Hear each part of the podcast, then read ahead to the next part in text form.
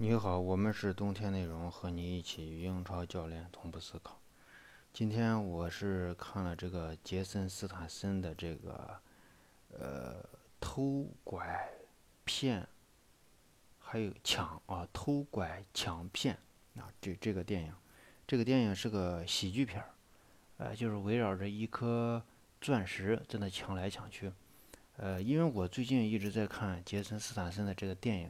所以我我主要是看他，然后我就发现这个电影是两千年拍的，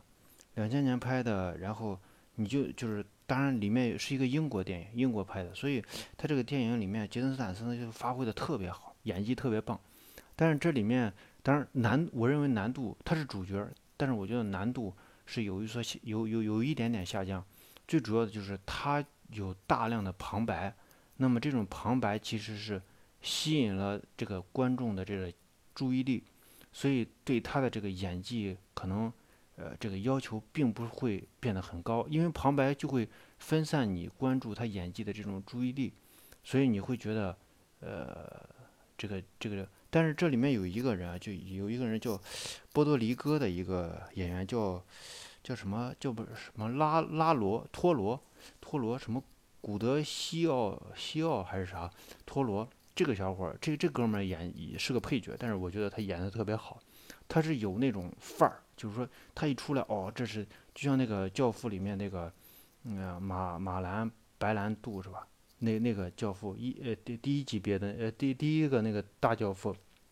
出来后，他的那种风格立马就会体现出来。那么在这个影片里面，其实这个杰森斯坦森已经发挥的很好了。我觉得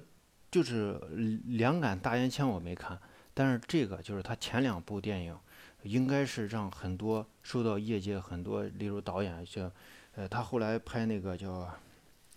非常人贩》的时候，呃，这个吕克贝松看要和他拍合作，我觉得就是可能就是前面这两部电影，就是他的演技可能是得到领导的这个吕克贝松这些高业界的这个。比较好的这个编剧和这个导演的这种肯定，所以后面要和他呃合作。那么他在《非常人贩》的表现，我认为是不如他的对手呃这个舒淇表演的好。但是这里面就是，但是到后面就是，例如《偷天换日》啊啊，他又表现的非常好。所以呃就是嗯，吕克贝松这种导演去看上他，愿意和他合作的时候，这就像我们在这个英超，你例如最近狼队的那个呃特劳雷，他表现非常好。啊，巴萨和或者皇马想买他，就说，嗯，你不管你是谁，你总有一某一个时间段或者某一天，你表现非常非常的好，哎，不管你的工作也罢，或者你踢球也罢，表现非常非常好。那么这种好，可能是你的高度，就说你一定能达到这样的高度，或者说你曾经达到过这样的高度，那么。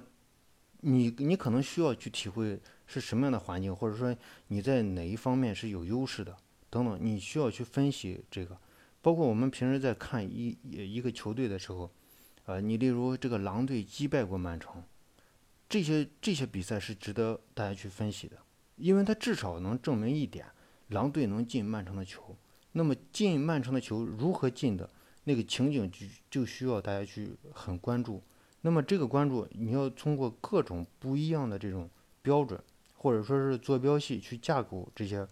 啊，例如时间段，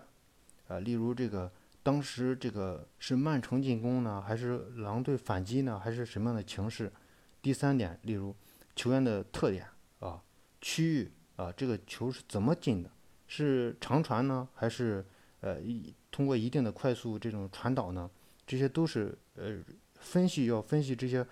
合理性，它的合理性在哪？那么这些东西分析出来以后，就是你以后，啊，作为针对曼城的一些非常重要的手段。呃呃，再一个就是，人肯定是有起伏的，就是你包括这个，呃，最近我我看的这几个杰森斯坦森的这个，呃，表演，你就能看出他演技是有波动的。嗯，就是可能你。呃，这个你波动过程中，可能就是你学习的过程中。你例如你你有这样的高度，呃，领导或者说是这个导演看上了啊，你有这样的高度，那么我在培训培养你的时候，或者我在使用你的这种表演的时候，我可能就有所侧重，会给你更多的这种呃建议。那么有很多人可能就是在这些建议的时候，他会怎么认为这些建议？他会觉得，哎，你看我以前表现的很好，啊，你你给我建议，你你凭什么跟我建议？我我跟你的理解不一样，这是我我要的东西。但是可能就是在别人给你建议的时候，或者说你例如他在这个非常人贩里面表现的并不是很理想的时候，这个是是你积淀这个经验的时候，可能你就是不断在某一方面不断的